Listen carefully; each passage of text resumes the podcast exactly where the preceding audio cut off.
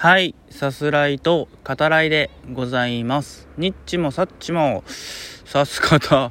です。はい、えー、全然意味がわからないですね。はい、えー、もうパッと思いつくことを言ってるだけですからね。うん、えっと、今回は、えー、パッと思いついてそれかっていう話もね、あります。続けるな。続けなくていいよっていう話ですけど。はい。えっと今回は見晴らしのいい丘の上にある公園からお話しさせていただいております、えー、ちびっ子たちがね、えー、元気に遊んでますよ。あのお父さんとね野球してる、うんえー、お子さんもいるし、えボール遊びをねしたりとかあとそのアスレチックになってる滑り台ですね。うん。で、え、遊んでるちびっ子たちが、え、目の前にうんいますね。はいあのさっきまではねあのこれ収録始める前までは結構な数いてわーわーみたいに、えー、そんな声がねあの響いてたんですけどあのちょっとね自分の周りにもその奥さんたちがいっぱい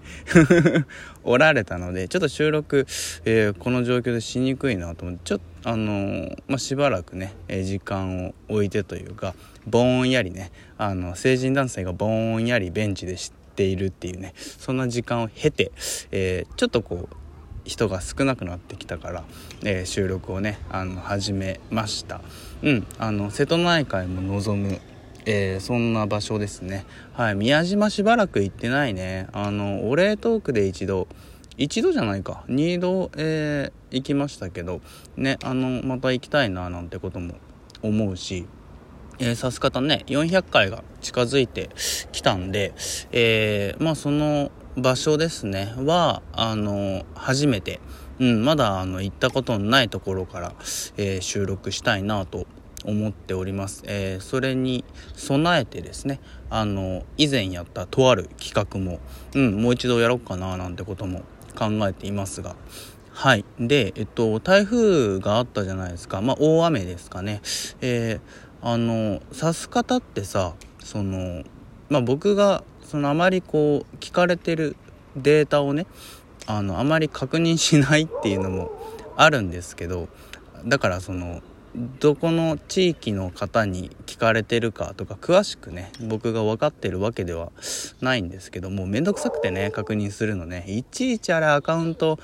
あのさログインしてさあの結構面倒なんですよ。Spotify なんて本当に大変っすよね。僕未だにできてないですからね。Spotify の 指す方聞かれてる。そのデータをあの確認できてないっていう、うん、のはあるんですけど。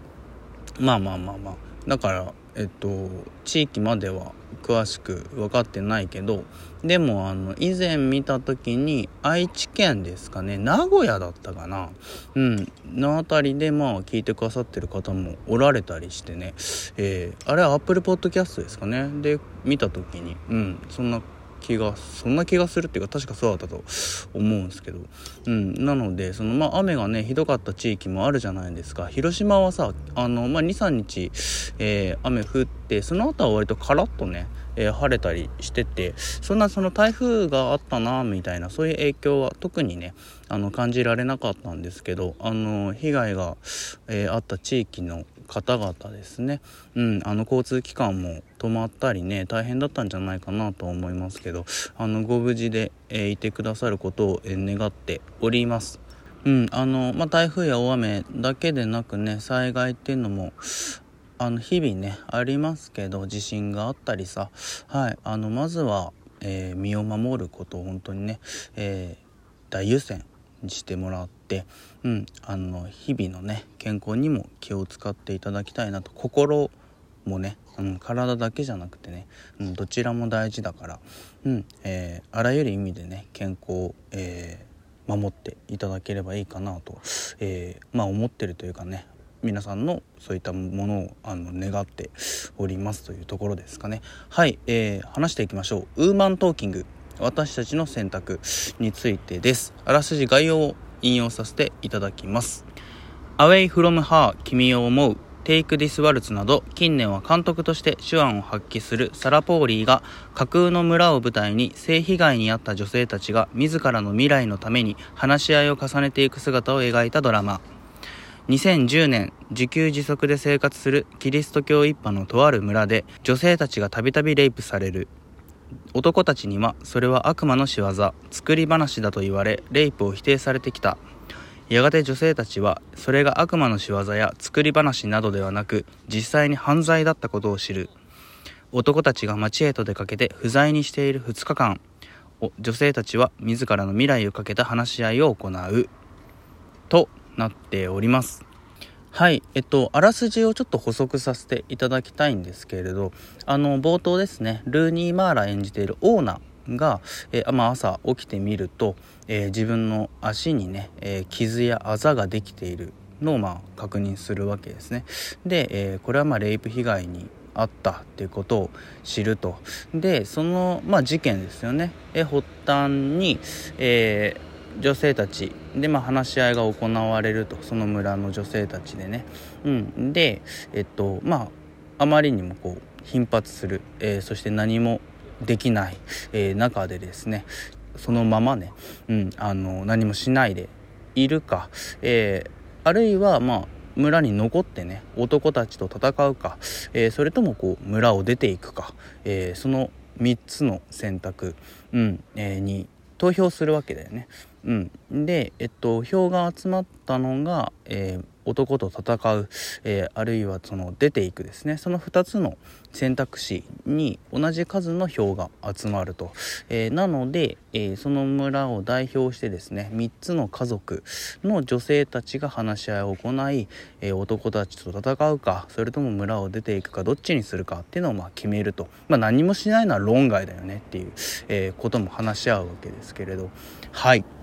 でですね、え、概要にもあった通り監督はサラ・ポーリーですね。脚本も務めております。えー、俳優として活動し、えー、現在はま監督業でね、あの活躍されてますね。はい。で、出演もしている、また存在感がすごいね、えフランシス・マクドーナルドが、えプロデューサーを務め、えブラッド・ピットが設立したプラン B が、え制作しております。で、えっと、ミリアム・トーズさんの原作の映画化ですね。でさ、これすごいけど、本当あの、これ実話に基づく話なんですよね。うん。あの、作中さ、2010年であることが示されますけど、え？ってなるよね。これ見てる人みんなが、え、マジか？もっと前だと思ってたってなるんじゃないかなと思いますけど、それは本当実話に基づく、えー、年代でもあって、えっと、ボリビアの宗教コミュニティでえ2005年から2009年にかけて起きた、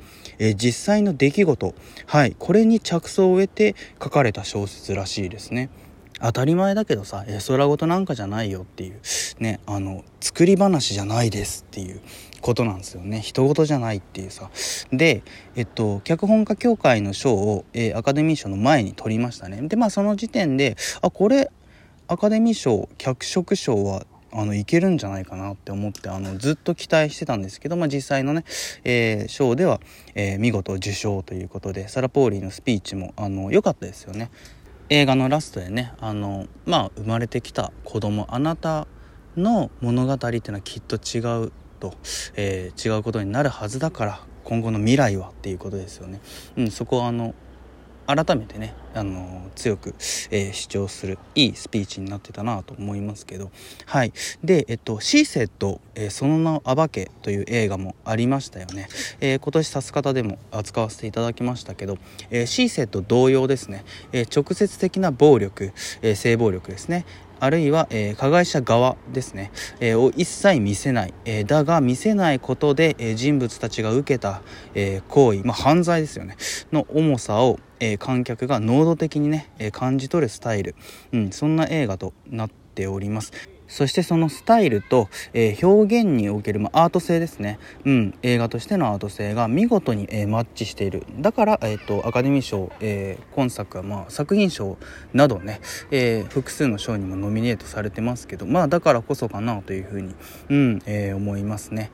はい。でえっと作中ねあの女性たちが語り合う話し合うわけだけど、えー、その性暴力などね、えー、語られることで背景にあるその暴力の重さ、えー、その時間と複雑さが浮き彫りに、えなると。その村の権力構造というのもね、えー、明らかになったりしますよね。で、えっと、撮影がまあモノクロなわけですね。うん。で、えっと、これによってですねその分かっていても話し合うことすらできなかった、えー、まあ言い方変えればしてこなかったその圧力をかけられることでね、えー、彼女たち、えー、まだ色がついてないその人として色あせた姿っていうのを、えー、表現、えされていると思いますね。あの人として扱ってもらえてないっていう意味ですよね。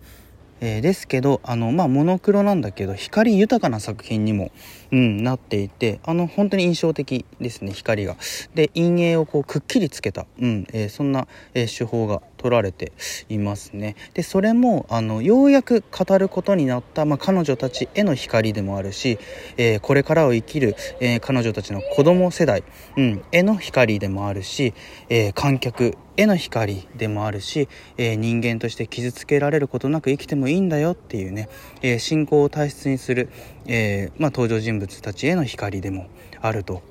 モンキーズのね、デイドリームビリーバーが、まあこれ主題歌としても使われてますけど、えっと、歌詞の中ではま男目線ですね。夢見心地な自分っていうのは。だけど、えー、性暴力、沈黙を促す圧力のない日々を、そんな未来をね、夢見ることの何が悪いんじゃっていうね、夢見るでしょっていうさ、あとは皮肉ですよね。それもこもった曲選びとなっていたんじゃないかなと思いますね。是非あの本当に映画館でご覧ください。ではまた。